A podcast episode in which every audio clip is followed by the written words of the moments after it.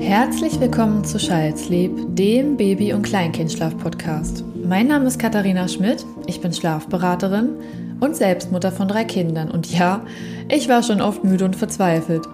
Deshalb ist es meine Mission, euch das Thema Schlaf näher zu bringen, damit ihr so viel Grundwissen wie möglich erhalten könnt. Denn Wissen ist Macht. Und je mehr ihr wisst, desto entspannter könnt ihr in eurer Elternschaft sein. Also macht es euch gemütlich. Ich freue mich so sehr, dass ihr dabei seid. Viel Spaß! Hallo meine Lieben, schön, dass ihr wieder mit dabei seid. In der heutigen Folge bin ich nicht alleine. Die liebe Mara ist mein Gast und erzählt uns ganz viel zum Thema Baby- und Kleinkindschlaf in Portugal, auch einige Sachen darüber hinausgehend. Wir haben einfach mal drauf losgesprochen und ich wünsche euch jetzt ganz, ganz viele tolle Erkenntnisse und viel Spaß beim Hören. Heute freue ich mich super, super doll, dass ich einen ganz, ganz tollen Gast bei mir habe, der sich mit Portugal auskennt. Und bevor ich viel zu viel über die liebe Mara verrate, die nämlich mein Gast ist, würde ich einfach mal sagen, hallo Mara. Hallo. Ich sag mal Bon dia. Bon dia. Ja. Mesmo. Und ähm, ja, du kennst dich super gut mit Portugal aus und warum das so ist, das äh, würde ich mal sagen, erzählst du am besten selbst, indem du dich, wenn du magst, mal kurz vorstellst, was zu dir sagst, damit unsere HörerInnen eine Ahnung davon haben, wer hier spricht. Sehr gerne. Ja, ich heiße Mara, wie die liebe Katharina bereits gesagt hat. Ich bin 29 Jahre alt und lebe momentan tatsächlich in Kufstein in Österreich und ähm, habe selbst eine zweijährige Tochter. Und so bin ich auch auf die ähm, Katharina gestoßen. Also das ganze Thema Baby- und Kleinkindschlaf natürlich. Und jetzt kommt es zu Portugal. Ich bin nämlich Deutsche, aber ich bin in Portugal an der Algarve aufgewachsen und kann ja somit auch eben beide Sprachen fließend sprechen und weiß einiges ähm, ja über das Land. Super cool. Ich habe dich schon gefunden, glaube ich, bevor du mich gefunden hast damals, weil Okay. du hast einen YouTube-Kanal. oder ich weiß nicht, du hast ihn noch, oder? Ja, genau. Ja. Äh, ich habe ihn jetzt tatsächlich auch ein bisschen abgeändert und mache mehr über das Thema Portugal. Mhm, Ähm, voll gut. ja. Ja, das kannst du ja nachher noch erzählen. Ähm, Genau, aber ich bin gerne. damals auf dich gestoßen, weil ich ja so Portugal verrückt bin. Und dann sucht man ja alles nach Accounts ab, die nicht nur Englisch sprechen, obwohl ich das verstehen würde, aber ich finde es manchmal einfach angenehmer, auch mal, wenn man in der eigenen Sprache sich so berieseln lassen kann. Und dann habe ich gedacht, oh cool. Ich dachte erst, du bist Portugiesin, weil du ja auch auf Portugiesisch sprichst. Und das klang unfassbar echt. Also ich höre das ja auch, ob jemand Native ist oder nicht. Und ich habe gedacht, wow. Also wie hat sie das gemacht? Aber du erzählst ja dann auch ein bisschen was auf YouTube zu dir. Und dann habe ich dich quasi schon gefunden, glaube ich, bevor du mich gefunden hattest. Weil ich war schon auf Okay. deinem Account, als du noch nicht schwanger warst. Okay, wow, das finde ich voll interessant. Das ist lustig, oder? Danke. Und Ja, irgendwann voll. habe ich gesehen, dass du mir folgst. Ähm, Mhm. Und du hast ja ein paar mehr Follower auf Instagram. Und immer wenn einer mit mehr Followern einen folgt, dann wird einem das als Priorität angezeigt. Was total Mhm. doof ist, weil Instagram dadurch Unterschiede macht zwischen der Wertigkeit einer Person. Ja. Aber dann habe ich gesehen, huch, kenne ich doch. Ja. Und dann fand ich es witzig, dass sich die Wege so gekreuzt haben. Aber ja, wir haben ja auch schon mal so telefoniert, ne? Und wir kennen uns jetzt quasi schon so ein bisschen. Ähm, genau, aber du bist auf jeden Fall Portugal-Expertin in meinen Augen. Genau, also mal ganz kurz, ich, Ja. bin vielleicht, äh, warum ich so gut Portugiesisch spreche. Es freut mich natürlich sehr, wenn du das sagst. Ja. Vielen Dank. Äh, Ich bin dort zur Schule gegangen, natürlich. Also ähm, ich bin mit sechs Jahren dorthin gezogen und habe dort auch studiert. Also mein ganzer schulischer Werdegang ist quasi dort abgelaufen und jetzt gebe ich eben auch Portugiesisch-Kurse online. Mhm. Und ja, deshalb. Das kannst Äh, du auf jeden Fall. Also ich finde, ich finde schon, wenn du sprichst, also wir gehen jetzt nicht so sehr in die, in die Phonologie oder in die Sprachwissenschaft rein, aber man hört es einfach raus. Also bestimmte Konsonanten sprichst du halt wirklich so verschluckend fast so aus.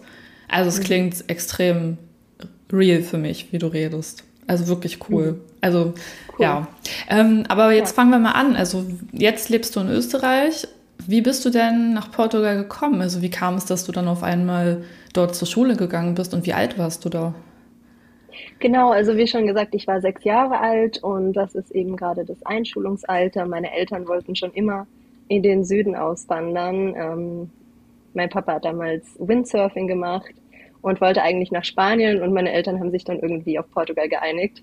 Ähm, ja, genau, und so bin ich dann eben dorthin gekommen ähm, und bin dort quasi aufgewachsen und habe einiges eben jetzt auch, wenn es an das Thema Babyschlaf geht, mitbekommen.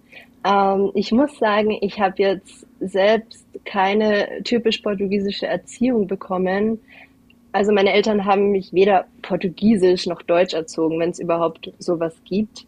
Ähm, jedoch war ich als Baby und Kleinkind noch in Deutschland und da hat eben meine Mama auch einiges äh, von Deutsch aus Deutschland noch mitgenommen. Mhm. Und deswegen kenne ich es auch nicht anders, als in den Schlaf äh, zu begleitet, begleitet zu werden, obwohl das ja in Deutschland auch in den 90ern nicht gang und gäbe war.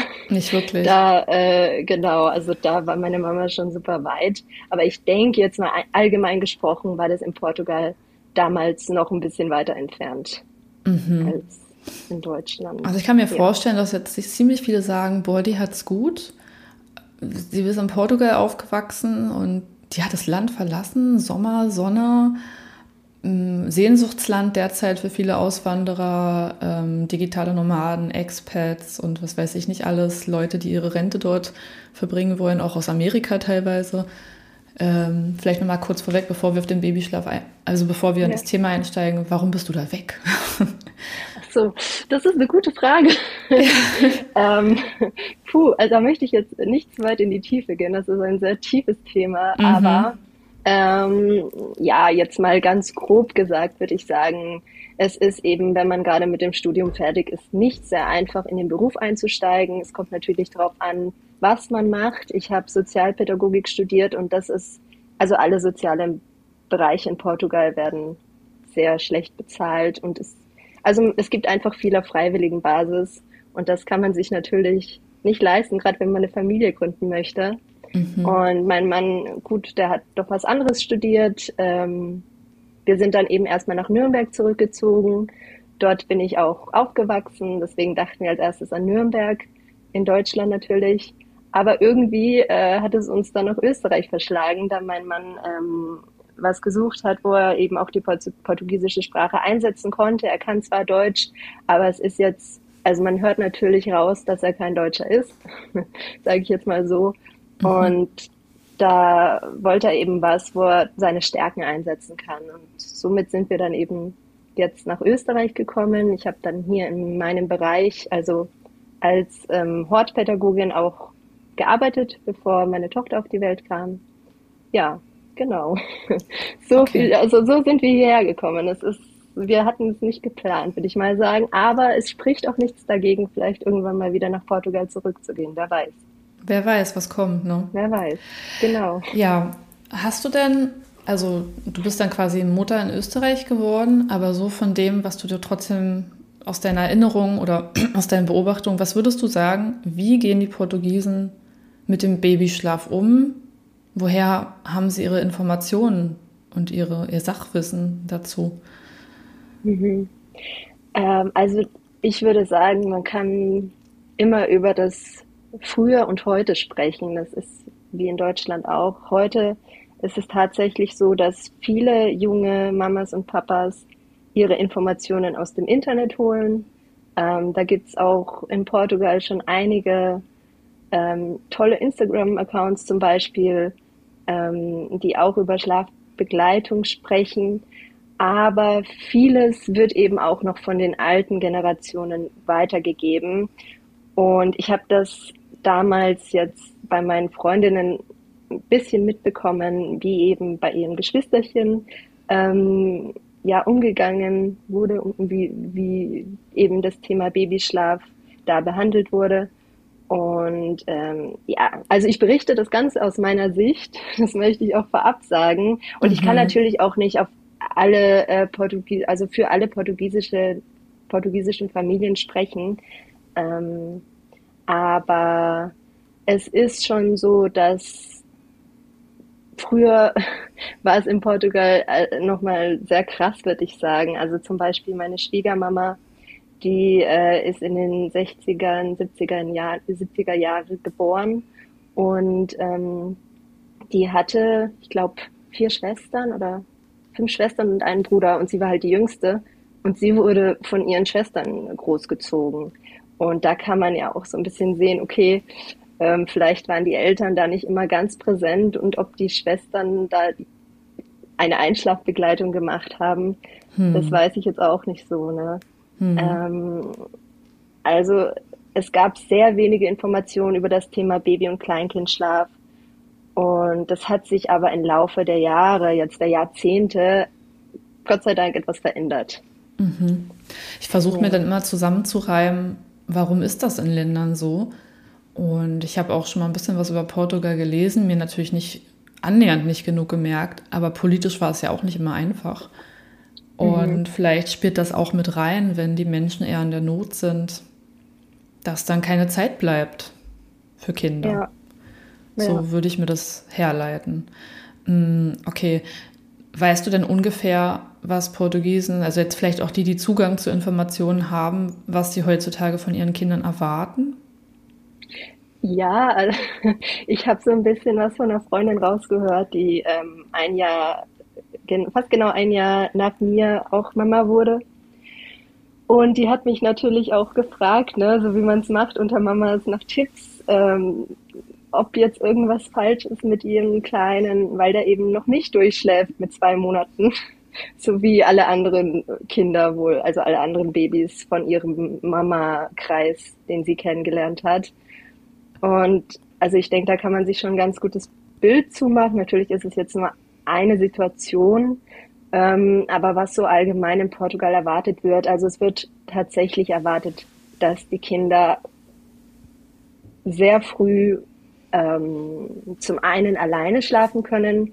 Also ich sehe, wenn ich in Portugal bin, überall die Mamas mit ihren Babyschalen ähm, rumgehen, auch wo meine noch klein war und wir in Portugal waren, habe ich mir so gedacht, wie machen die das? Wie schlafen die Kinder da in der Babyschale? Also ich möchte jetzt gar nicht über das Gesundheitliche sagen, ne, ob das gut ist oder nicht, mhm. aber allein, dass die da drinnen alleine schlafen, das wäre bei uns ähm, nach ein paar Wochen gar nicht mehr möglich gewesen, nachdem sie auf der Welt war. Und dort, wird, dort ist es ganz normal eben. Mhm. Das eben zum einen und ja, zum anderen äh, ja, was soll ich sagen?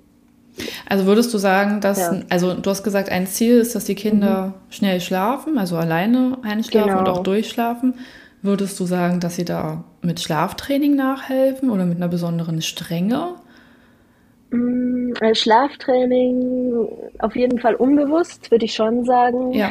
Ähm, also mein Mann wurde ja jetzt auch portugiesisch großgezogen, der kann mir gar nichts mehr sagen von seiner Kindheit, der weiß es einfach nicht mehr. Verdrängt? Also, ja, kann sein. Wer also, weiß. Er, er steht öfters mal um drei Uhr nachts auf und kann für eine Stunde oder zwei nicht schlafen. Und das passiert mir eben nicht.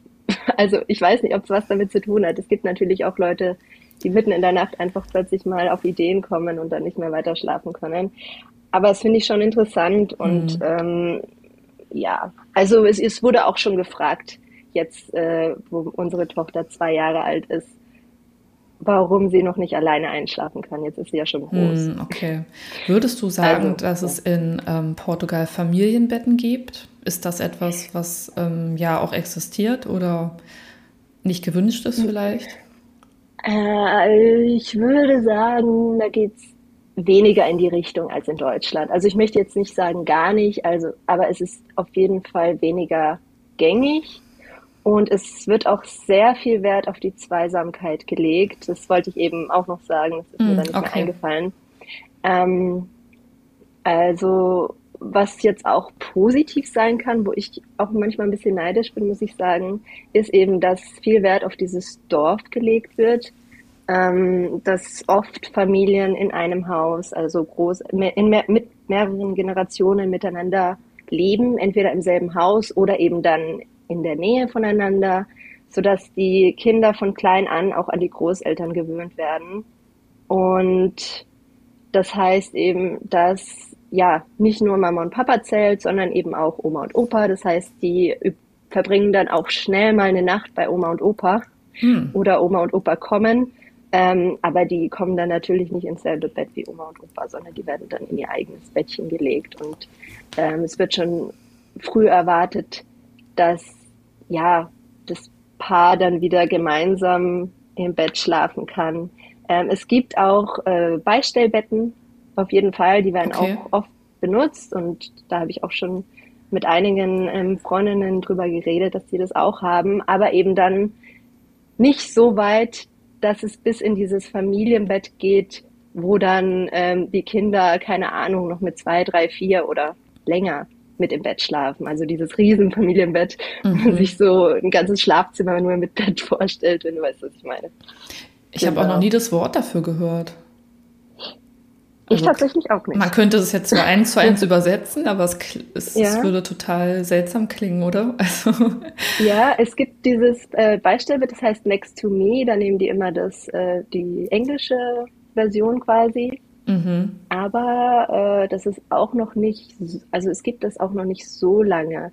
Ich weiß, als ich studiert habe, dass eine meiner Dozentinnen, ich bin ja, wie gesagt, im sozialen Bereich ähm, tätig, eine meiner Dozentinnen hat dann einen Beitrag auf Facebook über dieses Next to Me geteilt vor, keine Ahnung, fünf, sechs, sieben, acht Jahren.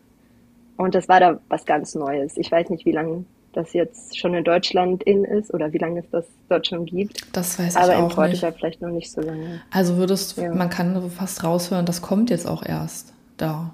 Vielleicht der Wunsch nach mehr Nähe zum Kind oder Urvertrauen ja. schenken. Ja, das kann gut sein. Ähm, es gibt, wie gesagt, jetzt im, im Laufe der Zeit einige Accounts auf Instagram, so verfolge ich das eben, wenn ich es nicht über meine Freundinnen verfolge. Und da kann man auf jeden Fall sehen, dass ähm, ja, dass mehr auf das Thema, mehr Wert auf das Thema Bindung gelegt wird. Ähm, und ich denke, das involviert dann eben auch Bindung ähm, mit im Schlaf, also mhm. mit dem Thema Schlaf. Ne? Genau. Würdest du sagen, dass die Portugiesen pro Stillen sind? Wird dort lang gestillt? Kann man in der Öffentlichkeit stillen? Gibt es Räumlichkeiten, wo sich eine Frau zurückziehen kann? Wie hast du das beobachtet? Ähm, ich muss sagen, ich äh, komme von der Algarve, das ist der Süden in Portugal und ich denke, in den großen Städten Lissabon und Porto ist es nochmal was anderes. Mhm. Ähm, es ist dort eben auch eher ländlich und da bleiben manche Sachen eben oft auf der Strecke. Mhm. Und wenn ich jetzt meine Tochter in Portugal stille, ähm, dann wird auf jeden Fall ge geguckt. Aber das ist ja, es ist in Österreich genauso. Echt? Ähm, ja, auch. Also ich sehe zwar hier m, hm, auch öfters andere Mamas, die stillen, also die jetzt, sag ich mal, ältere Kinder stillen. Ähm, aber es wird trotzdem geguckt. Okay. Und das ist in Portugal nicht anders. Ähm, ja, meine Schwiegermama hat tatsächlich gesagt, dass ich es toll finde, dass ich noch still. Ach, süß. Weil, ja, das hätte ich auch nicht gedacht. Als ich meine Tochter mit einem Jahr noch gestillt habe, ähm, hat sie gesagt, boah, du stillst noch, das ist sehr lang, das hätte ich, so lange hätte ich das nie ausgehalten. Und ich, oh schön, danke. okay. okay. Weil, soweit ja. ich das beurteilen kann, du weißt das besser, hat man ja jetzt in Portugal auch nicht die lange Elternzeit, mm, wie man sie vielleicht ja. in Deutschland oder Österreich hat. Da kann ich mir vorstellen, dass man auch nicht ewig stillen kann, einfach auch zeittechnisch. Ja. Und ne, das ist ja alles immer, es hängt ja alles immer zusammen, aus welchen Umständen die Menschen sich für irgendwas entscheiden. Und wenn man eben nicht die Möglichkeit hat, lange mit dem Kind zu Hause zu bleiben oder wenn die finanzielle Situation das nicht hergibt, dann liegt es ja nahe, dass man dann einfach abstillt, vielleicht schneller. Hm. Eine Bekannte von mir, die auch Mama geworden ist, natürlich aus Portugal, ähm, hat mich gefragt, wie ich das denn mache, weil sie möchte gerne weiter stillen, aber sie ist selbstständig und sie muss wieder arbeiten und sie hat Angst, weil sie weiß nicht, wie, ja, wie sie das eben machen kann. Und ich kann ihr natürlich kein, also ich bin keine Expertin. Ich habe ihr versucht, ein bisschen Mut zu machen und gesagt, wie ich das handhab, obwohl ich mhm. ja die ganze Zeit zu Hause, also ich bin zwei Jahre zu Hause geblieben. Ich habe jetzt erst wieder angefangen zu arbeiten. Und ähm, ich denke, sie ist weiterhin dabei geblieben. Also ihr Kind ist jetzt schon anderthalb und soweit ich weiß, stillt sie noch. Also wenn man möchte, geht es natürlich, aber sie hat auch wirklich, denke ich, von der Familie viel Unterstützung, sowohl von ihrer Mama als auch von ihrem Mann, die da wirklich dahinter stehen. Und das ist, denke ich, auch eine gro also super wichtig. Und in Portugal ist es eben dadurch, dass es nicht so gängig ist, so lang zu stillen und dadurch, dass man so früh wieder arbeiten geht, ähm, kann sein, dass da auch manchmal Neid von den älteren Generationen kommt. Mhm. So, warum soll die das jetzt weitermachen, wenn ich das auch nicht gemacht habe? Dass sie das dann eben nicht unterstützen. Oder sie wissen gar nicht warum. Hä, warum will die jetzt weiter stillen? Wenn die jetzt arbeiten geht, jetzt geht sie arbeiten, jetzt ist das Ganze vorbei. Ne? Mhm. Am besten kommt da gleich ein neues Kind dazu und dann kannst du vielleicht noch ein bisschen zu Hause bleiben. Aber das kleine Kind mit manchmal drei, vier Monaten, ein Baby, Kind kann man ja noch nicht sagen, das kleine Baby kommt entweder zu den Großeltern oder in die Kita. Und selbst, also, ne, selbst einen Krippenplatz zu bekommen, ist nicht einfach. In Portugal? Überall oder? Ja, mhm. ja. Äh, also ich habe ein Beispiel von einem einer Krippe.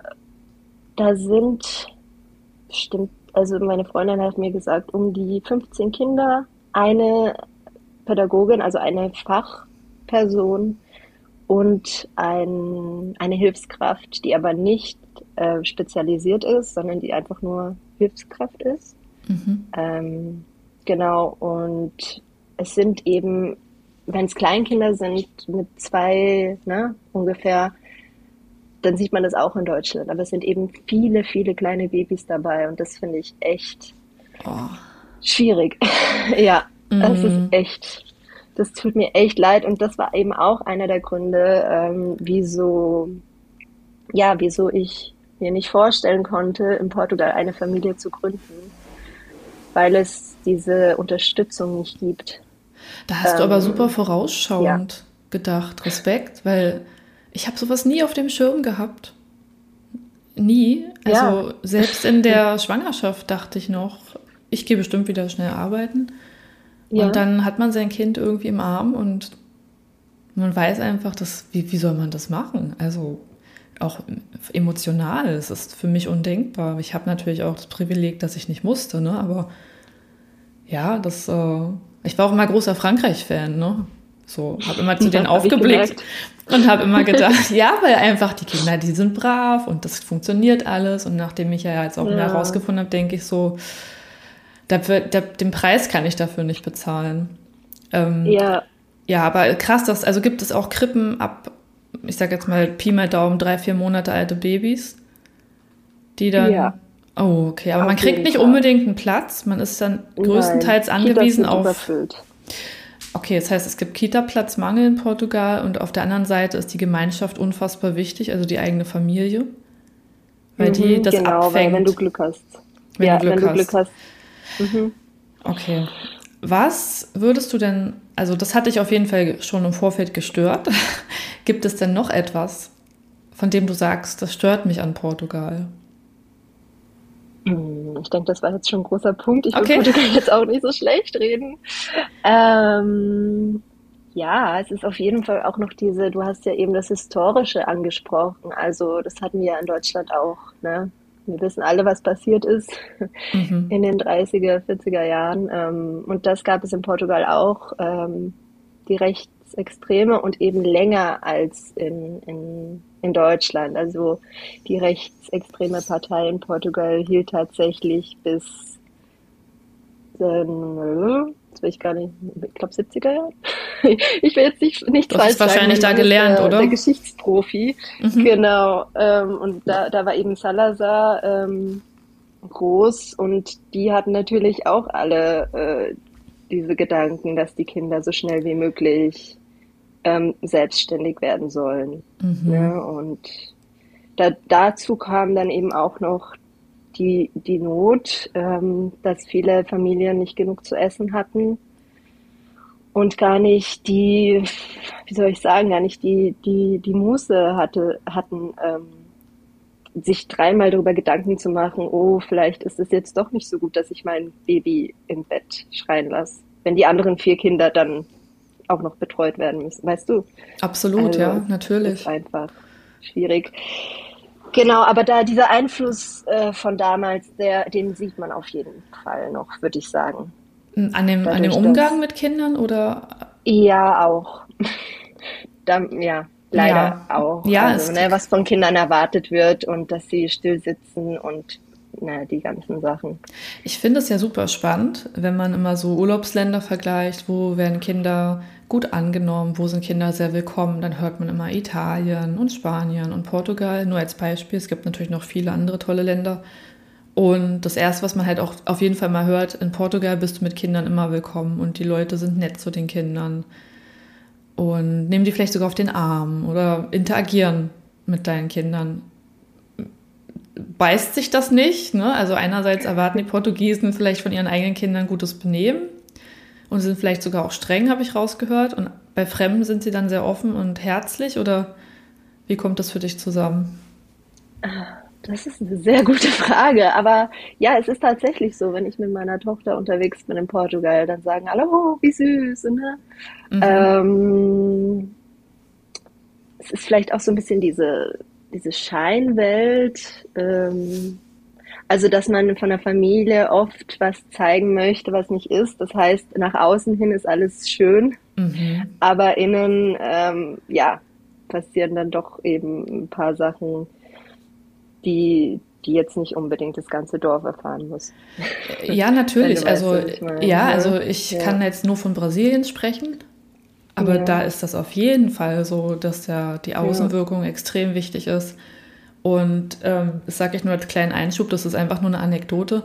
Ich habe das sogar so kennengelernt, dass man, wenn man in Brasilien ist, sich mit jemandem gar nicht versteht. Das läuft die ganze Zeit weiter.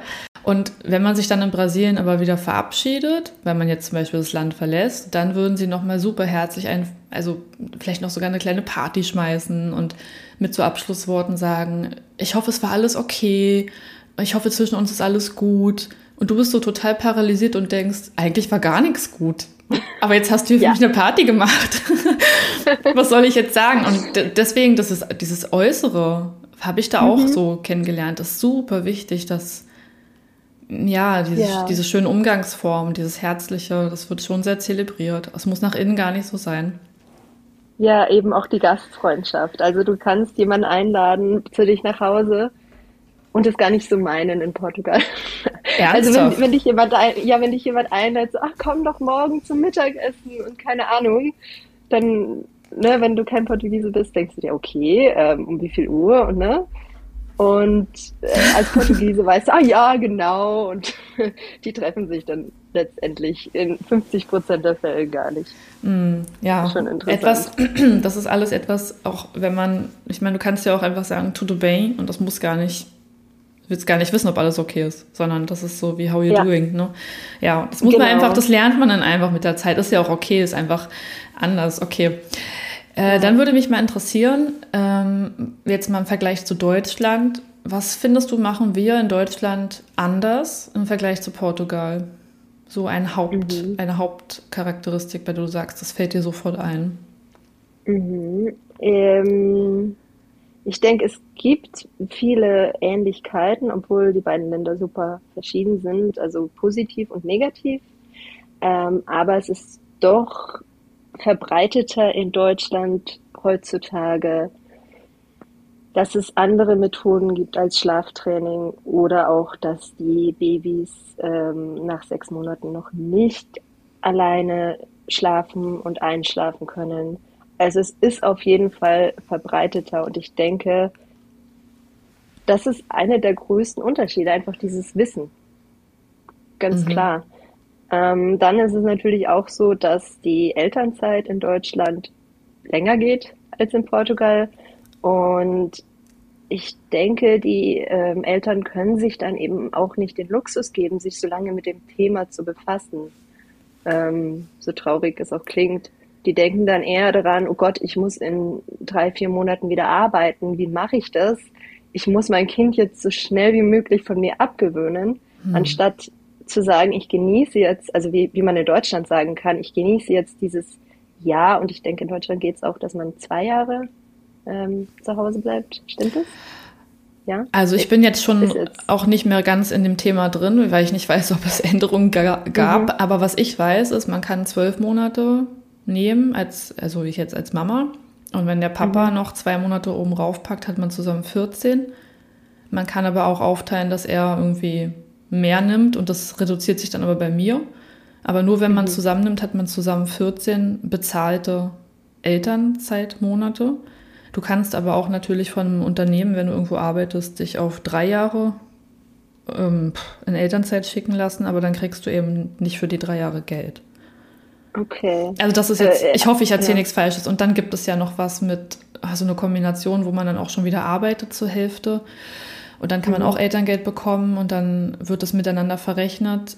Aber bestimmt, wenn jetzt die Leute das hier hören, denken sie, was erzählt sie da? Also das war, als ich damals Elterngeld beantragt habe. Wir haben das immer gemacht, dass ich die zwölf Monate hatte. Mein Mann hat noch zwei oben drauf genommen. Und die konnte er sich dann, die hat er sich dann, einen Monat hat er nach der Geburt genommen, um mich zu unterstützen. Und den letzten hat er dann immer zur Kita-Eingewöhnung oder so genommen, ah, damit ja, er da übernehmen konnte. Es hat am Ende natürlich nicht geklappt. aber, ja, aber so war immer der Gedanke, dass er dann da ein bisschen einfach äh, abpuffert. Und ähm, ja, wir hatten tatsächlich auch mhm. eine komplette Elternzeit, äh, also ich, wo er gar, also er hat dann einfach keine Elternzeit gar nicht genommen, gar nichts. Weil das mhm. finanziell, das hat keinen Sinn gemacht. Dann haben wir komplett alles auf mich ausgelagert. Also das ist manchmal auch die traurige Wahrheit in Deutschland so ja. viel Elterngeld gibt es gefühlt auch nicht, dass man davon so gut leben kann, aber es ist natürlich im Vergleich zu Portugal vielleicht ja. ein Luxus, das ist mir bewusst so. Aber ich weiß, es, die Regelung kann ich jetzt im Einzelnen nicht genau abrufen, ja. aber das, ich hoffe, ich habe es beantwortet. Okay, ja, also auf jeden Fall ein Jahr, ein bis drei Jahre, aber die letzten zwei Jahre bekommt man dann nicht bezahlt. Ja, so ach so, halt, eins noch. Wenn ich das nicht sage, werde ich gesteinigt. Der, okay, Betrag, der, der Betrag, der dir für ein Jahr zusteht, für die zwölf Monate, den kannst mhm. du auch halbieren und auf zwei mhm. Jahre strecken. Okay, also angenommen, dass du quasi dasselbe Geld, aber in zwei Jahren bekommst. Das habe ich auch mal gemacht. Also Beispiel, mhm. du kriegst 600 Euro pro Monat für zwölf Monate, dann kannst du das auf 24 Monate strecken, kriegst aber pro Monat dann 300 Euro. Okay. Das ist okay. dann die Zwei-Jahres-Variante, genau. Aber ich glaube, auf drei Jahre kann man das nicht strecken. Das dritte Jahr, wenn du das noch nehmen würdest, wäre das wäre dann komplett unbezahlt. Und der Arbeitgeber der findet das wahrscheinlich auch nicht cool. Ja, ja. Äh, jetzt mal kurz zu Österreich, hier ist es ähnlich. Also hier ähm, ist ein Jahr, äh, man kann sich auch aufteilen mit, äh, mit dem Partner und ich möchte jetzt nicht ins Detail drauf eingehen, aber mhm. man kann sich auch zwei Jahre, also viele nehmen sich eben diese zwei Jahre. Ähm, das, das zweite Jahr ist dann aber in der Regel nicht bezahlt, ähm, außer man macht Bildungskarenz. Das, so ist es momentan, das habe ich auch gemacht. Ähm, da bekommt man dann eben äh, nochmal einen Prozentsatz von dem ersten Jahr. Genau. Es gibt mhm. auf jeden Fall zwei verschiedene Varianten und wenn man die eine Variante nimmt, wird nur ein Jahr bezahlt und bei der anderen Variante werden zwei Jahre bezahlt und ja, außer man macht eben diese Bildungs Bildungskarenz. Mhm. Ähm, jetzt nochmal zu Portugal. Ich weiß auch nicht genaue Zahlen und ich möchte jetzt nichts Falsches sagen, falls es irgendwie ähm, jemanden gibt, der sich da von deinen Zuhörerinnen gut auskennt. Ähm, aber von meiner Freundin weiß ich, dass es äh, drei, vier Monate sind. Mhm. Aber du kannst das dann auch, also ein Monat ist auch eigentlich für den Papa, ähm, den er sich oft eben dann nicht nimmt, weil es ja sowieso schon wenig ist. Und man kann aber auch noch Urlaub mit dazu nehmen, wenn der Arbeitgeber das lässt. Und irgendwie kann man es dann auf sechs Monate maximal strecken. Mhm. Genau. Und das ist dann wirklich das Maximale. Und somit, ja, also äh, meine Freundin hat sich eben viele Gedanken darüber gemacht, wie sie es macht, wenn sie dann mal arbeiten geht und ob sie vielleicht jetzt doch noch die 30 Tage bekommt oder nicht, weil sie ja doch noch ein bisschen stillen möchte. Und äh, ja, also so dann eher und eher wie, wie bekomme ich jetzt das Baby dazu, auch bei der Oma einzuschlafen, damit ich arbeiten gehen kann, anstatt wie lasse ich es so, so lang wie möglich bei mir. Ja. Ich finde das so krass, irgendwie, weil ich gerade so feststelle, das ist alles so eltern- und kinderunfreundlich gestaltet. Also nicht nur in Portugal, sondern auch in mhm. vielen anderen Ländern. Ne? Also es ist überhaupt mhm. nicht drauf ausgelegt oder dass man länger stillen könnte oder da einfach mehr Zeit haben soll. Es soll alles so nebenher mitlaufen. Ja, das, ist, das Witzige ist eben auch, dass, dass in Portugal ähm, von der Gesundheitsorganisation, das möchte ich jetzt auch ähm, also das hat mir meine Freundin auch gesagt. Ich äh, mhm. rede jetzt einfach nur aus dem Nähkästchen. Ja, na klar. Aber äh, ich denke, von der Gesundheitsorganisation wird eben geraten, drei Jahre zu stillen. Also die sind auf dem Top-Stand. Aber wie wow. ist es möglich, wenn die, die Mamas, die halt stillen, ne? wenn mhm. die Mamas nach maximal, wenn man Glück hat, sechs Monate wieder arbeiten gehen muss. Außer man ist selbstständig und man kann es dann irgendwie vielleicht ähm, regeln. Ne? Das Aber, ma hm. macht überhaupt, über, gibt keinen Sinn, würde ich sagen. Genau. Aber es macht ja auch in Deutschland eigentlich keinen Sinn, wenn man sich von der WHO anguckt, was die empfiehlt. Dann ja. ist ja auch bis zu zwei Jahren oder länger Stillen empfohlen in Kombination mit der Beikost. Und trotzdem werden wir hier in Deutschland auch oft gefragt, wenn wir unser Kind länger als sechs Monate stillen, wie lange denn noch? Mhm. Ich habe irgendwie das Gefühl, dass das nicht alle Schichten durchdringt oder dass diese alten Denkweisen stärker nachwirken. Das, ja. weil du vorhin auch gesagt hattest, man wird auch in Österreich vielleicht mal angeguckt, wenn man stillt. Ich kann jetzt auch nur aus meiner persönlichen Erfahrung sprechen, ja, man wird auch in Deutschland angeguckt. Je nachdem, wo man ist. Also es gibt natürlich Orte, da ist das total normal, da würde keiner was sagen. Und dann hast du auch in Deutschland Städte oder Gemeinden, Orte, Dörfer, wo vielleicht jemand gucken würde und sich denkt, huch, muss das hier sein? Also da lege ich auch nicht meine Hand für mhm. Deutschland ins Feuer, dass man da überall ja stillfreundliche Orte antrifft. Fand ich jetzt, also habe ich es nicht erfahren. Ja. Also schade, ja. Ne? aber das kann ja halt, ich glaube, das variiert wirklich von Ort zu Ort. Das und wie die Menschen da so drauf sind. Also wir waren jetzt genau. erst vor ein genau. paar Tagen in Freiburg und ich glaube, in Freiburg ist das gar kein Problem, ähm, weil es ist so voll, ja, so eine internationale Öko-City, finde ich so. Aber ich glaube, wenn du wieder ein paar Orte weiterfährst, wo es vielleicht ländlicher ist oder konservativer, da würde ich nicht sagen, dass es da gewünscht ist, dass man da irgendwie so voll krass sitzt und steht und ja, es, ähm, also ich habe auch, als ich noch äh, draußen viel stillen musste, klar, wenn man den Großen auf dem Spielplatz ist und dann hat man sein Baby dabei, dann stillt man halt. Ich habe schon manchmal die Blicke gemerkt von Frauen. Ja. Ja, vor allem, wenn das Kind schon ein bisschen, also wenn es größer ist. Ja, ist, ja, größer ist. Ja, ja. Das, ähm, ja, es ist traurig. Ich habe aber auch schon mal eine Mama gesehen auf dem Spielplatz, die hat ein älteres Kind gestillt. So total mit einer Selbstverständlichkeit und ich fand das mega. Also mhm. ich wäre am liebsten hingegangen und hätte gesagt, ich finde das total gut. Aber damit hätte ich ihr ja auch gesagt, du machst hier, du bist irgendwie ein Ausnahmefall. Natürlich würde ich niemals hingehen und mit jemandem darüber sprechen, aber ich fand das total cool. Also das müsste eigentlich normal sein. Ja, voll. Voll. Und wir dürfen ja nicht vergessen, dass es jetzt einfach langsam kommt. Es braucht einfach, denke ich. Also es braucht einfach Zeit. Ja. Da müssen wir uns ein bisschen gedulden. Vielleicht ist es ja in der nächsten Generation, also in der Gen Generation unserer Kinder, dann schon ein bisschen anders. Das würde ich mir sehr wünschen. Wie ist es denn zwischen dir und deinem Mann? Habt ihr ähnliche Ansichten? Weil ihr habt ja jetzt auch, also klar, du bist auch irgendwie groß geworden in Portugal und hast da den Blick für beide Länder. Aber er hat ja vielleicht doch mehr den portugiesischen Blick, ich weiß es nicht.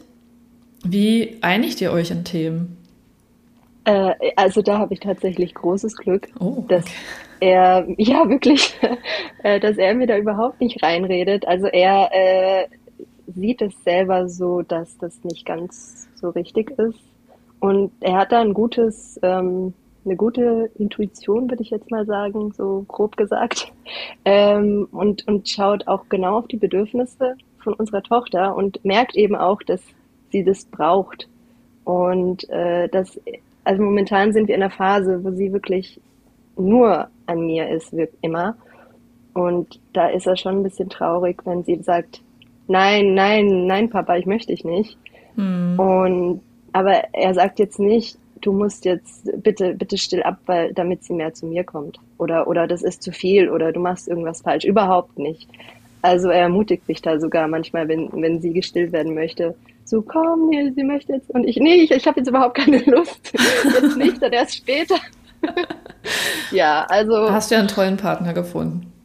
Ja, voll. Der, der, der hat, ja, weiß das auch, dass es damals eben vielleicht nicht ganz so toll äh, lief und dass ich beziehe das jetzt nicht nur auf seine Eltern, sondern mhm. allgemein auf die Generation ähm, vor uns, dass die vieles gemacht haben, was vielleicht für die Kinder nicht ganz so toll war. Was eventuell dann in Zukunft auch so ist. Vielleicht gibt es ja auch viele Sachen, die wir machen, die, wo wir denken, okay, das ist jetzt richtig so, wo es dann in ein paar Jahren ähm, heißt, also warum habt ihr das so gemacht? Das geht ja gar nicht. Ne? Ja. Ähm, ja, die Kritik hört man ja auch oft, dass wir jetzt immer denken, wir machen alles besser und wir sind den, der, der älteren Generation gegenüber ungerecht. Dem will ja. ich auch zustimmen. Natürlich sollten wir uns nicht irgendwie jetzt absolut für die beste Generation halten, aber es gibt, glaube ich, einen Punkt, bei dem ich sage, da habe ich kein Verständnis für und das ist so Gewalt gegen Kinder, also insbesondere mhm. Schlagen. Und da werde ich niemals sagen, ähm, dass ich da in ein paar Jahren meine Meinung ändern würde oder rückblickend sagen würde, ach, es war ein Fehler, dass ich meine Kinder nie geschlagen habe. also ja. das, äh, da will ich jetzt auch nicht zu, zu tief einsteigen, aber mir ist es in Portugal im Urlaub aufgefallen, dass der Umgang grober mit Kindern ist. Mit eigenen, nicht mit Fremden. Mhm. Und ich war ja ein bisschen paralysiert. Also, weil man, da kann man ja nicht eingreifen, weil nicht, dass ich es sprachlich nicht hinbekommen hätte, aber wenn halt jemand schon so, ja, es war einfach in einem fremden Land ist es nochmal was anderes. In Deutschland kann man gezielt auch gleich es weiterleiten, das war einfach echt schwierig. Ja. Und Interessant, dass du das mitbekommen hast. Also ich kann mich jetzt an keine Situation erinnern. Aber es ist halt, also ich habe es eben auch schon von damals als Kind von meinen Freunden gehört, dass es leider, leider äh, gängig Vielleicht war es auch einfach Zufall oder Pech. Also vielleicht ist ja. es überhaupt nicht aussagekräftig dafür, dass ja. Kinder in Portugal öfter mal gehauen werden. Vielleicht habe ich einfach nur jemanden mhm. beobachtet, und das wäre einer von wenigen. Kann ja sein. Ja, also so ein Klaps auf dem Po, doch. Auf jeden Fall. Also ähm, ich habe tatsächlich Backpfeife. Okay, wow. Ein, zwei hintereinander. Boah. Und dann noch mit ja, diesem... Ist ja egal wie, ist ja alles. Ja, also das ist, ist halt so für mich, das ist so wow, ne? Ja. was ja, ist denn jetzt hier wow. los? Und das ist so, das, das ist das Krasse, weil das Kind hat gar nicht aufgehört. Also es, es mhm. war halt laut und unangenehm, also es war halt einfach für die, für die Eltern nervig quasi. Aber das Kind war dadurch nicht ruhiger danach. Ja. Es ja. hat einfach mal gar ob nichts das gebracht. Aussagt, mhm. Ob das dran gewöhnt ist oder so. Ja, also die, die kleinen Babys, die werden auf jeden Fall ähm, sehr betüttelt. Also bis sie so ein gewisses Alter erreicht haben. Und dann wird eben von den Kindern erwartet, okay, also du kannst jetzt gehen und ein bisschen sprechen. Jetzt musst du dich aber bitte mal benehmen. Okay, also so quasi so wahrscheinlich mit, mit Autonomie beginnen. Ja, genau. Wenn es auch ein bisschen da. anstrengender wird, ne, wo man dann so denkt, mhm. oh. ja, ja, ja. Also, aber da fehlt eben auch die Kenntnis. Was ist das? Was ist die Auto Autonomiephase? Ähm, ne, die Eltern verzweifeln da vielleicht auch manchmal. Warum gehorcht mir mein Kind nicht? Ne, ist es jetzt immer so? Wird es ein Rebell? Keine Ahnung. Ja. ne? Ja, ich verzweifle ja auch an diesen Phasen, aber mit nach ein paar Kindern weiß man es dann schon, dass es wieder weggeht. Genau. ähm, aber ja, genau. natürlich ist das anstrengend. Und du hast recht, ohne das fachliche Wissen oder ohne die Aufklärung dahinter fühlt man sich dem ausgeliefert und mhm. kann vielleicht nicht Rücksicht nehmen ne, auf, auf die mhm. Bedürfnisse vom Kind in dem Moment. Also würdest ja. du sagen, es gibt in Portugal, also du hast es ja durch Instagram bemerkt, Würdest du sagen, es gibt ein Umdenken?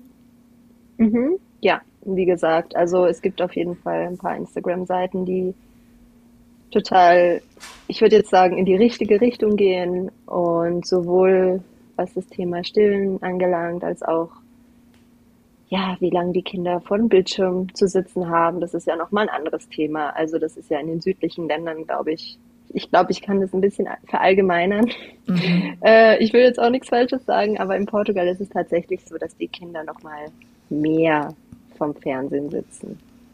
Oder, Als ne, Abladestation oder weil es einfach schön ist, dass, also mögen das alle einfach gerne, vielleicht beim Essen sich berieseln. Das kann ja auch sein, dass man das einfach. Also ja, es ist einfach normal, dass der Fernsehen Dauer dauernd läuft. Okay. Gerade beim Essen auch. Also wenn der Fernseher beim Essen nicht an ist, äh, dann fehlt irgendwas. Ja. Das ist einfach eine andere, andere Kultur, ne? Aber ja. Mhm. Aber würdest du sagen, es wirkt sich auf die Kinder aus? Ähm, boah, das ist jetzt. Oder können die das, das weg, können die das so wegdrücken, so nach dem Motto, das ist wie ein Dauergeräusch hm. in, in einer Umgebung, das, an das ich mich gewöhne? Dadurch, dass es immer an ist, werden die, ja, sind die eben dadurch abgelenkt. Mhm. Also ich weiß damals ähm, bei, ja, ob ich das jetzt sagen soll, bei meinem Mann, äh, der wurde schon öfters mal vom Fernsehen gesetzt und es war schöner, wenn er vom Fernsehen saß, als jetzt draußen gespielt hat im Regen, weil da kann er sich ja schmutzig machen. Also es ist anstrengender. Okay. Ne? Okay. So in die, in die Richtung, ja, ja, alles muss man klar. sagen. Ne? Aber das war ja jetzt, ist ja jetzt auch schon ein bisschen her. Und okay. die Richtlinien, die haben natürlich auch die Richtlinien, ähnlich wie, wie in Deutschland, dass äh, also bis drei gar nicht ne, und so weiter und so fort. Ob man das jetzt umsetzt oder nicht, da bin ich jetzt auch nicht so dabei. ne, es gibt ja tatsächlich auch positive Aspekte, die man von, von Bildschirmen nehmen kann und äh, ab und zu ist es auf jeden Fall mal eine Erleichterung. Aber so dieses Abwägen, also wenn der Fernsehen andauernd läuft, dann kann man da ja nicht mehr so richtig äh, ein, eine gute Balance finden. Das ne? stimmt. Und jedes Weil Kind reagiert anders drauf. Genau. Ja. Genau. Aber würdest du sagen, dass die bedürfnisorientierte Welle, die ja eine tolle ist, in Portugal auch le zu, also lebbar, gibt es das Wort, haltbar ist, weil man ja trotzdem keine lange Elternzeit hat und funktionieren muss, wenn ich es rausgehört habe. Selbst wenn jetzt alle Portugiesen erkennen, hey, Kinder müssen nicht sofort durchschlafen und die brauchen eine längere Begleitung und ähm, der hm. Fernseher ist nicht das Richtige für uns und deswegen ist das nicht der beste Babysitter nonstop. Wie sollen sie dann trotzdem dann mit ihrem harten Alltag kombinieren? Ich würde sagen, wenn sie eine gute, äh, also ein gutes Dorf haben mhm. und die Familie da dabei ist, die Großeltern eventuell schon nicht mehr, also nicht mehr arbeiten und auch Zeit haben mhm. für das Kind, dann kann ja auch äh, eine Oma oder ein Opa ähm, das Kind gut auffangen, wenn die auf demselben ne, auf derselben Wellenlänge sind, sag ich mal. Ja. Ja. Ja, also das Dorf das ist, wirklich der Vorteil, kann der ne? Fall sein. Das ja, genau, das kann der Fall sein, aber das muss halt nicht. Die müssen das dann ja auch erstmal akzeptieren, dass das vielleicht besser ist, mhm. wie man, oder na, jetzt ist wieder besser, das ist immer so blöd gesagt, ne? Aber dass es Anders. vielleicht fürs Kind, genau, dass es fürs Kind vielleicht angenehmer ist und ne, dass für die Entwicklung schon irgendwie besser ist. Also das mit dem äh, Dorf, wenn, das finde ne? ich total ja. schön. Also das in Portugal, ja. das Dorf eher, das muss mich jetzt wirklich auch mal hervorheben als positiven Aspekt. Das ist jetzt ja. bei mir in der Frankreich-Folge, habe ich, das habe ich nicht mitgenommen, dass man ein riesiges Dorf hat, auf das man bauen kann. Ja. Mm, aber das scheint ja, wahrscheinlich ist das in Spanien ähnlich. Und in Italien, ja. dass, dass der Zusammenhalt wird gelebt und äh, aber kommt auch ein Fremder da rein? Oder hm, grenzen die sich schon nach außen? Na, das Dorf, ist das nur auf die eigene Familie bezogen oder auch auf Freunde? Äh, schon eher die eigene Familie. Also, also es wird viel ja. Wert auf die eigene Familie gelegt, ja. Also da kommt nicht jeder rein, oder? Weil man ja auch über Portugiesen zum Beispiel sagt, die sind jetzt nicht so laut wie die Spanier ähm, nicht so wild gestikulierend wie die Italiener. Und man sagt ja schon über die Portugiesen, die sind schon ein, ein Ticken dezenter mhm. von der Art. Und das habe ich auch so aufgegriffen. Also sie sind etwas zurückhaltend. Ich weiß nicht, ob es was mit dieser ich sage immer Saudade, weil ich habe es in Brasilien gelernt. Ich weiß nicht, ob es was, da, ja, genau. ich weiß nicht, ob es was damit zu tun hat, dass sie einfach noch der alten Zeit manchmal nachtrauern, als sie noch ein riesiges Seefahrervolk waren. Oder man spürt so eine gewisse Melancholie, finde ich immer in Portugal, die man jetzt in Spanien irgendwie nicht so hat. Also ja, ich weiß gar nicht, ob ich ja. jetzt ver verplappere in tausend Richtungen, doch, doch. aber es ist so ein ja. ruhigeres Volk. Ich mag es ja, wenn es nicht zu so aufdringlich ist. Es ist so ein toller Kompromiss ja. aus Nordeuropa und Südeuropa. Mhm, interessant. Es ist schon dieses, damals ist, war alles besser. Das ist total. Oder, oder im Ausland ist alles besser. Und, und, und wenn Im man Ausland? im Ausland ist. Ja, genau, also im, im Norden Europas, sage ich mal. Oh, da, da haben sie es so gut. Ich sollte mhm. auswandern. Und dann, wenn man auswandert, so geht es uns manchmal sogar ähnlich. Ähm, so, wenn man dann auswandert, oh, dieses Saudade nach Portugal ist aber schon groß, jetzt möchte ich wieder zurück. Weißt du? äh, also dieses, äh, da gibt es ein Lied, das heißt Sto bei und no sto. Ich, ich mir bin, geht's gut, wo und ich dann nicht mir geht's bin. nicht. Ah, wo ich nicht bin, okay. Genau, ja. genau. Aber das hat ja fast ja. jeder Mensch, ne? Ja, genau, aber ich denke, das Aber Sie haben das nochmal richtig fest, Sie haben es nochmal richtig in Worte gefasst. Genau, genau, ja. Ah, krass. Ja, ja das ist immer interessant, weil wie, wie gesagt, ich erlebe das so ganz, ganz viele ziehen dahin und bauen sich Tiny Häuser und leben da ihren Traum auf dem Land und ähm, Selbstversorger. Und ich stelle mir jetzt gerade so vor, jemand, der nach Portugal auswandert, der hat ja gar nicht dieses Dorf. Du bist ja erstmal ja. ein Fremder.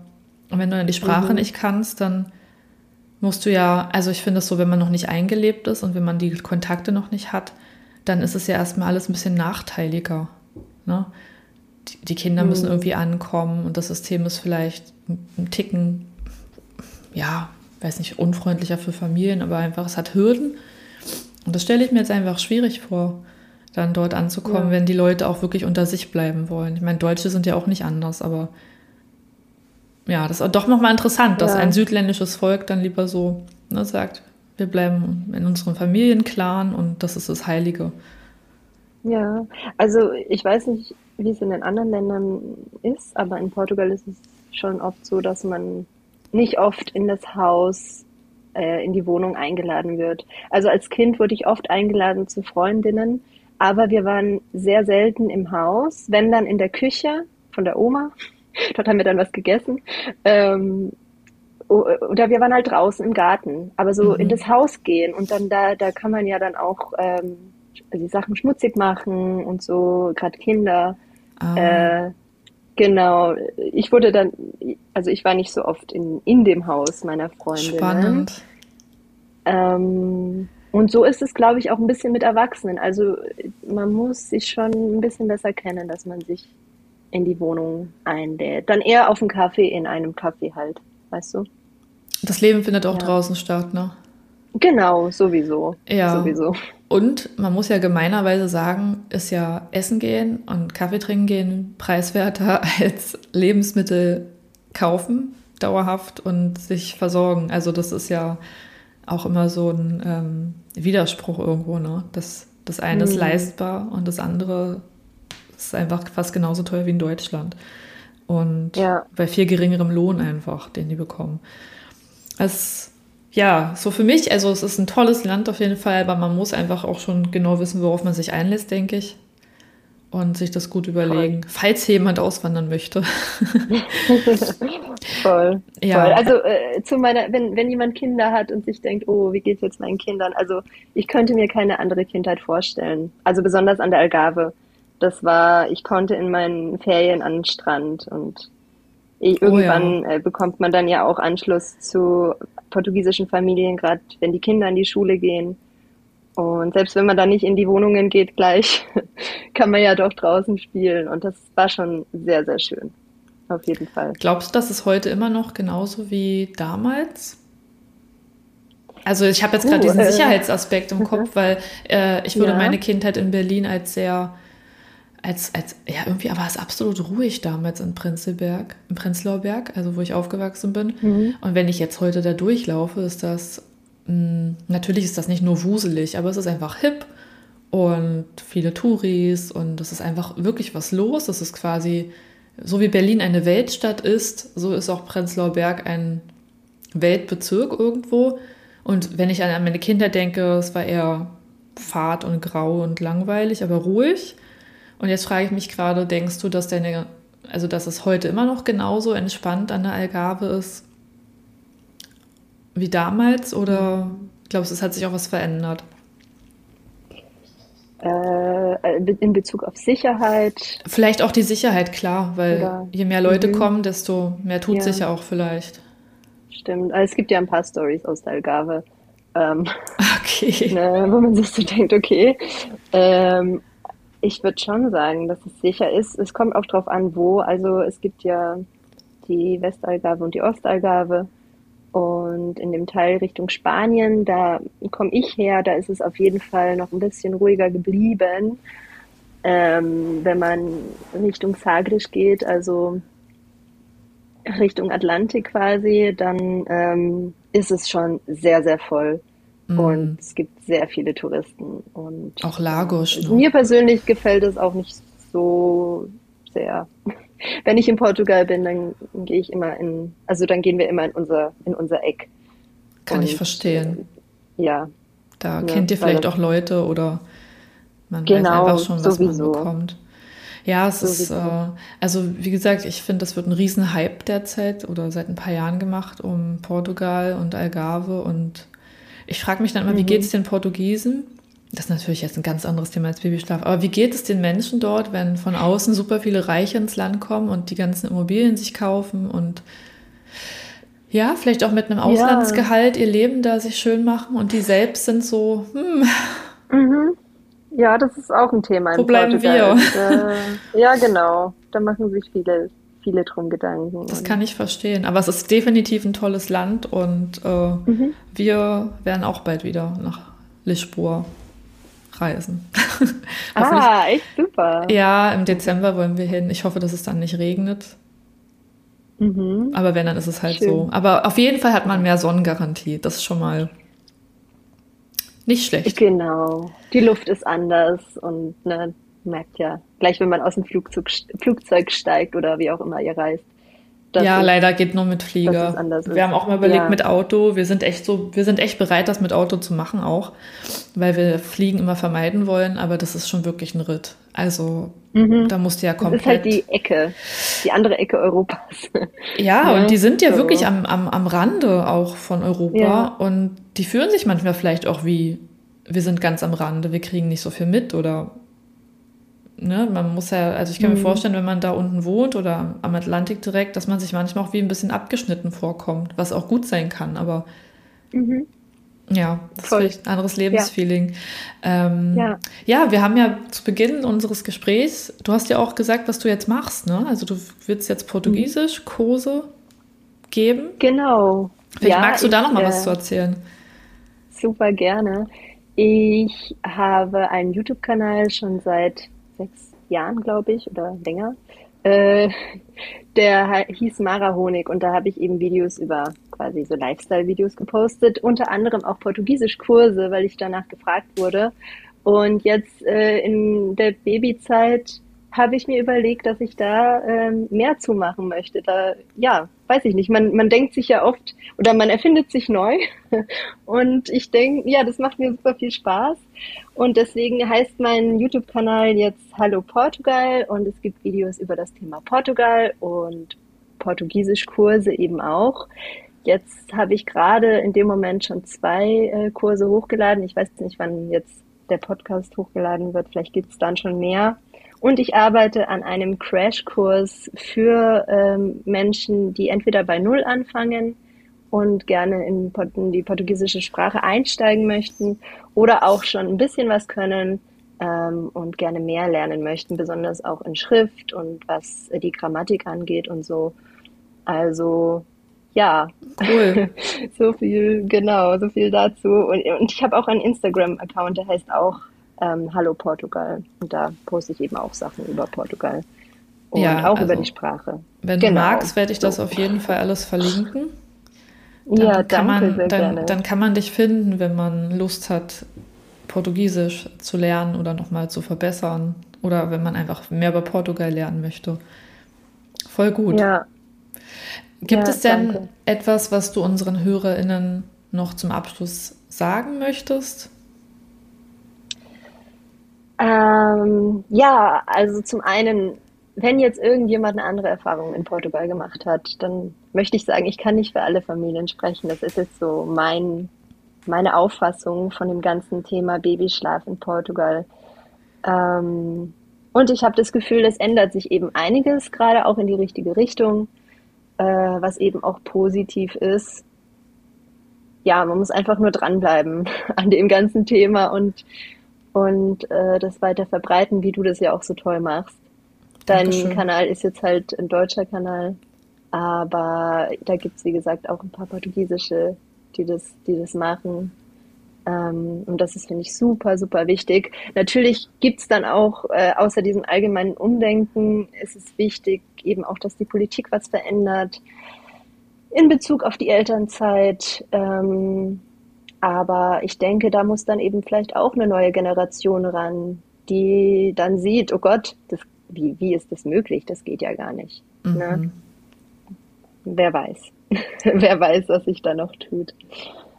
Ja, danke, äh, wie gesagt, für deine Arbeit und dass ich hier dabei sein durfte. Es freut mich echt sehr. Ich hoffe, wir haben uns nicht zu sehr verhaspelt.